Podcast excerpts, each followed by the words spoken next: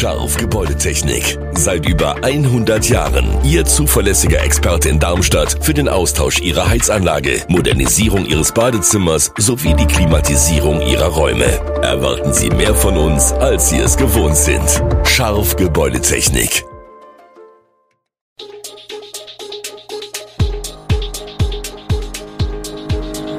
Gude, unser morgendliches News Update. Das Wichtigste aus Südhessen für Sie im Überblick. Guten Morgen aus Darmstadt an diesem 4. Mai. Darmstädter Grüne gehen hart mit sich ins Gericht. Dieburger Schlossgartenhalle bald keine Notunterkunft mehr? Software AG wird zum Spielball von US-Treuschrecken. Flugtickets bei der Lufthansa werden teurer.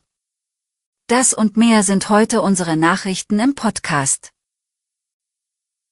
In einer kürzlichen Mitgliederversammlung haben die Darmstädter Grünen ihre Niederlage in der OB-Stichwahl vom 2. April analysiert. Die Partei übt Selbstkritik und macht die eigene schlechte Kommunikation und eine dürftige Kampagne für die Wahlniederlage verantwortlich. Nicht die Stärke des Siegers Hanno Benz, SPD, war der ausschlaggebende Punkt, sondern das eigene Unvermögen. Der unterlegene Kandidat Michael Kolmer reflektiert und zeigt dabei emotionale Reife. Die Partei beschließt, sich auf Kommunikation und Nähe zu den Bürgern zu konzentrieren, statt auf abstrakte Strategien. Eine mitgliederoffene Arbeitsgruppe wird sich mit Konsequenzen und Lerneffekten befassen, während der ehemalige Bundestagsabgeordnete Daniela Wagner die Partei dazu auffordert, sichtbarer zu werden und den eigenen Bewegungsradius zu erweitern. Die Hedgefonds Elliott und Bain Capital haben beide Interesse an der Software AG. Elliott kaufte kürzlich Aktien des Unternehmens, als es von Silver Lake übernommen werden sollte, um bei einem späteren Zwangsabfindungsverfahren einen höheren Preis zu erzielen. Bain Capital hat jedoch einen 10%igen Stimmrechtsanteil an der Software AG über Derivate erworben und sucht angeblich Gespräche über einen möglichen Zusammenschluss mit der US-Firma Rocket Software. Eine Fusion könnte bedeuten, dass der Firmensitz in den USA liegen würde, was Konsequenzen für Arbeitsplätze haben könnte. Silver Lake hat bereits 30% der Software AG-Aktien gesichert, was den Bain Capital Vorstoß erschwert, aber Experten vermuten, dass Bain Capital wie Elliott den Aktienkurs in die Höhe treiben will. Der Mangel an Antibiotikasäften für Kinder ist in Deutschland nach wie vor akut. Daher ergreifen die Bundesländer verschiedene Notmaßnahmen. Rheinland-Pfalz hat Allgemeinverfügungen unterzeichnet, die es Apotheken vor Ort erlauben, Antibiotikasäfte aus dem EU-Raum zu importieren, auch wenn diese bei uns nicht zugelassen sind. Diese Präparate müssen mindestens den nationalen Vorschriften und europäischen Standards entsprechen. In Hessen wird eine entsprechende Allgemeinverfügung, die ein Abweichen von bestimmten Vorgaben des Arzneimittelgesetzes ermöglicht, ebenfalls vorbereitet.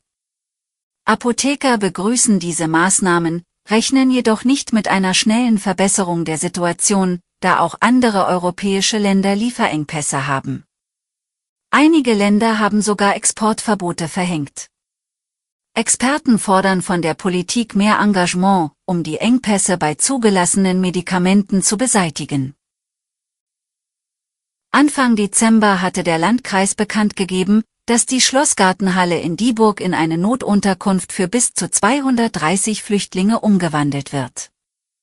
Auf der Suche nach Alternativen für die Halle, die von mehreren Schulen und Vereinen genutzt wird, zeichnete sich ab, dass es eine Lösung im Dieburger Industriegebiet Nord geben könnte.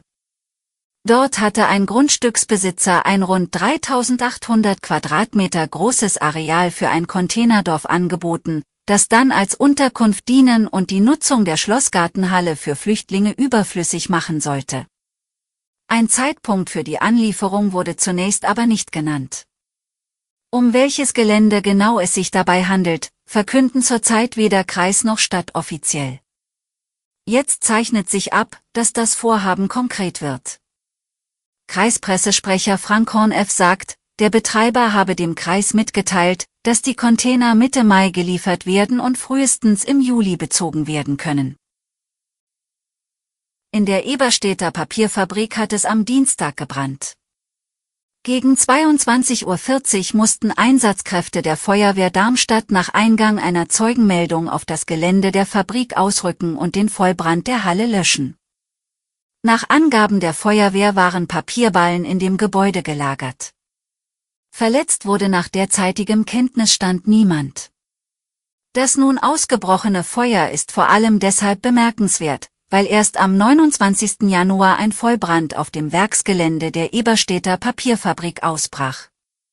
Der erste Brand war auch am späten Abend. Die Kripo weitete im Nachgang die Ermittlungen wegen Verdachts der Brandstiftung aus. Ein Gutachten hatte einen technischen Defekt als mögliche Brandursache ausgeschlossen. Es ist auffällig, kommentierte Polizeisprecherin Kathy Rosenberger am Mittwochvormittag die neuerlichen Vorkommnisse. Die zurückgekehrte Reiselust nach der Corona-Krise treibt die Lufthansa kräftig an.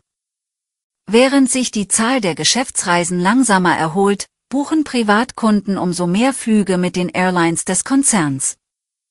Die Nachfrage trifft auf ein beschränktes Angebot am Markt, und die Lufthansa kann daher höhere Ticketpreise durchsetzen, wie sie am Mittwoch zur Vorlage des ersten Quartalsberichts mitteilte.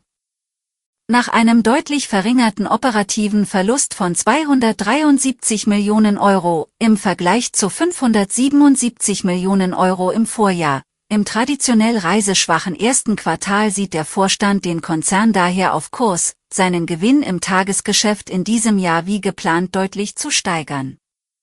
Wie stark, dürfte auch von weiteren Streiks abhängen, an den Flughäfen, aber auch bei der Lufthansa selbst. Der Umsatz zog in den ersten drei Monaten im Vergleich zum Vorjahreszeitraum um rund 40 Prozent auf 7 Milliarden Euro an. Die Zahl der Fluggäste war 64 Prozent höher als zum Jahresbeginn 2022, als noch die Corona-Variante Omikron den Passagierverkehr behinderte. In Hessen steht die Terminierung der Herbstferien für das kommende Jahr noch aus. Die Ferien sollen voraussichtlich vom 14. bis 25. Oktober stattfinden, aber der endgültige Termin ist noch nicht festgelegt. Das Beteiligungsverfahren, bei dem Lehrer und Eltern angehört werden, könnte bis zum Sommer dauern, was die FDP-Fraktion im Landtag als ungewöhnlich betrachtet.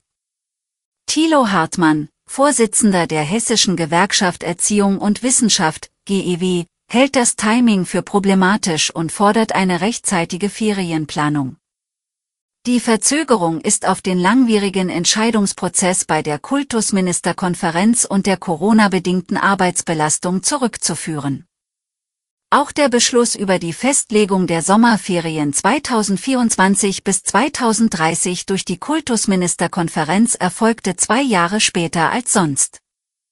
Diese bildet die Grundlage zur Terminierung der kleinen Ferien. Die Rückmeldefrist für das Beteiligungsverfahren endet am 12. Mai und die Bekanntgabe der Ferientermine soll bis spätestens Frühsommer 2023 erfolgen. Bisher gibt es überwiegend positive Rückmeldungen zu den geplanten längeren Oster- und Herbstferien. Alle Artikel sowie weitere Hintergründe finden Sie auch auf www echo-online.de Gute Südhessen ist eine Produktion der VAM von Allgemeiner Zeitung, Wiesbadener Kurier, Echo Online und Mittelhessen.de. Redaktion und Produktion die NewsmanagerInnen der VAM. Ihr erreicht uns per Mail an audio.vam.de.